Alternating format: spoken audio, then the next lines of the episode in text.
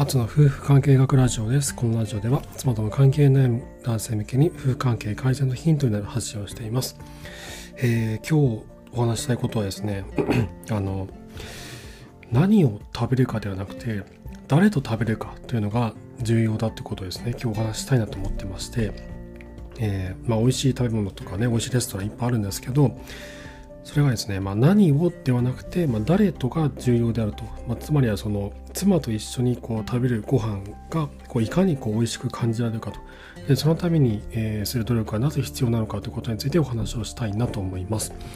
第80話何を食べるかではなく誰と食べるか。ということでお話をさせていただきます。よろしくお願いします。でこれですねあの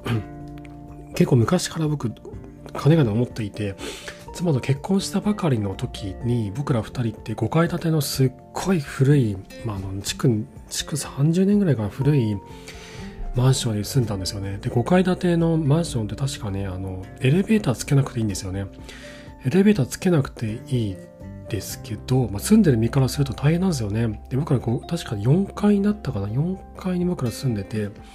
引っ越すと引っ越した時もねあの洗濯機とか冷蔵庫とかこう友達と一緒に運んだんですけどすごい大変だったんですけど、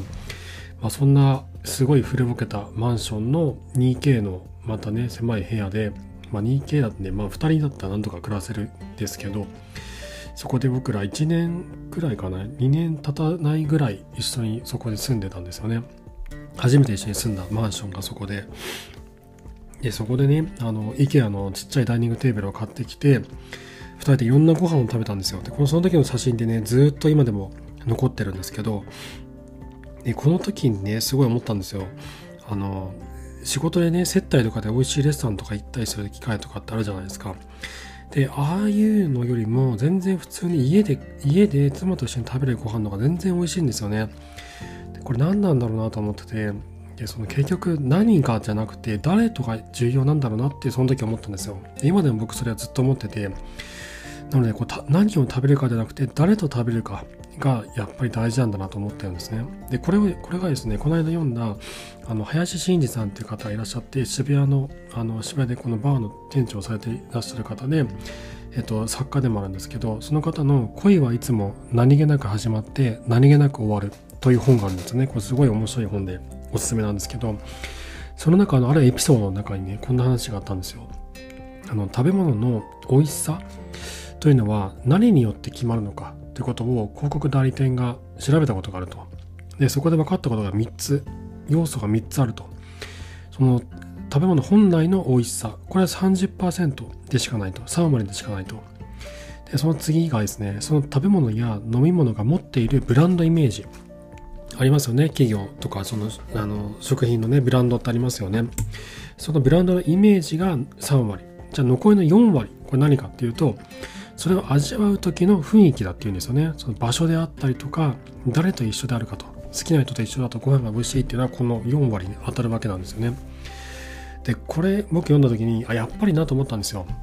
やっぱりやっぱそういうのってあるよねと思ってで僕の個人的な感覚だとあの誰と食べるかっていうのが70%なんですね僕にとって。で何を食べるかが30%なんですよ僕の僕の感覚なんですけどね。その誰と一緒誰と一緒なのかと。でその人との関係性っていうのはすごく大事だなと思っていて本当にこう食事が美味しいかどうかって誰とで決まるなと思うんですよね。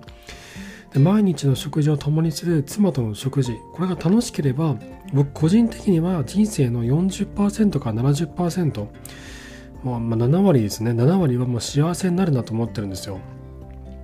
だからこそ妻との関係っていうのは重要だなと思ってて。でこのじゃあ一人の食事ってどうなのかっていうと僕も今でもあのすごい疲れた時とかもうあのちょっと一人になりたい時とかがですね妻がですね向こうがこうさせてくれてあの今日は仕事の帰りは一人でどっかで食べてきていいよとかね言ってくれたりする時あるんですよ。でそういう時はあのどっかに行ったりとかするんですけど最初はね楽しかったんですけどだんだんつまんなくなってきて一人でご飯食べててもね面白くないんですよ。あの美味しいとか美味しくないとか以前の問題で面白くないんですよ。つまんないんですよ。楽しくないんですよね。これ何なんだろうなってまた思ったんですけどそれってこの美味しいものとかを食べた時に別にそれがめちゃくちゃ美味しくなくてもいいんですけどそれについてこう共有する相手がそこにいないんですよね。妻と一緒だったら、あ、これ美味しいねとか、これいまいちじゃないとか、あ、これってなんかあれに合いそうだねとかっていう、そんないろんな話ができるわけなんですよ。だけどそれが一人だとできないんですよね。これがつまんないんですよ。つまんなくて楽しくないんですよ、全然。一人のご飯ってこう、わびしいとかそんなんじゃなくて、つまんないんですよ、僕にとっては。この幸せを共有する喜びっていうのがそこにないんですよね。で、さらにこのね、あの、夫婦で一緒にご飯を食べること、何が重要なのかというと、同じ体験を共有することで、オキシトシンが分泌されて、それによってこう仲間意識がこう高まっていくんですよ。でこの同じ体験を共有するそれによってこう仲が深まるっていうのってこれって恋愛関係とかもしくは不倫とか浮気とかもそうなんですよ自分たちだけの2人だけの経験体験これをいかにこう積み重ねていくかによって関係性が深くなっていくんですけどその裏には同じ体験を共有することによってオキシトシンがお互いに分泌し合っておあのお互いに相手に対する愛着が深まっていくんですね。これは仲間意識が強くなっていくんです。それを考えるとやっぱり僕はこの同じ喜びを共有して仲間意識を強くする、えー、そうすることによって妻との絆というのも強くなっていくんだなと思うんですね。なのでこの同じ、えー、と一緒にこの食事をとる妻と一緒に食事をとるというそのその行動って食事ってすごいささやかな行動じゃないですか。大したことないって思うかもしれないんですけどその行動を一緒にこう体験して共有して積み重ねていくことによって仲間意識っていうのがもう強くなっていくんですよね。だからこそ僕は何を食べるかじゃなくて誰と食べるかっていうことが重要なんだろうなって思うんです。はい。ということで今日は、え何を食べるかではなくて誰と食べるかということでお話をさせていただきました。さっき僕お話したあの林真司さんの「恋はいつも何気なく始まって何気なく終わる」っていうこの小説なんですけどこれですごい面白いんですよ。このなんだろう結婚して子供が生まれてこう何年も経つとなかなか恋愛する機会ってないじゃないですか。でそういった恋愛の感情とかもこう忘れてしまうんですけどこの本を読むとですねこの何ですかね自分のその忘れていたその恋をする気持ちとかそういったものがねこうかい蘇ってくるんですよね。こう疑似体験ができてこうワクワクするドキドキするような感覚をこうなんだろうこうさらっとこう味わえる楽しめる。という点においては僕らみたいなこのねあのパパとしてあの夫としてこういろいろとこうあの頑張っていこうと思ってる方にとっては、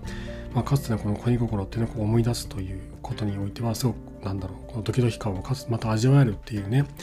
本なので是非おすすめです。はいということで今回は、今日はちょっと短いですけど、これで、えっと、終わりにしようと思います。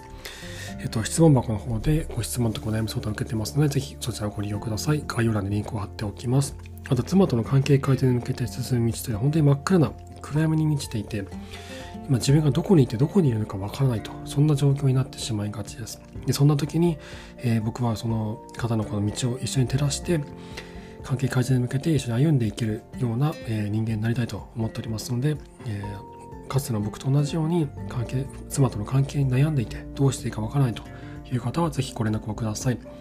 ノートのサークル機能を使って、えー、アツの夫婦関係オンラインカウンセリングタイマスという名前でカウンセリングを行っています。えー、ぜひそちらもご利用ください。はい、ということで今回も最後までありがとうございました。それではまた。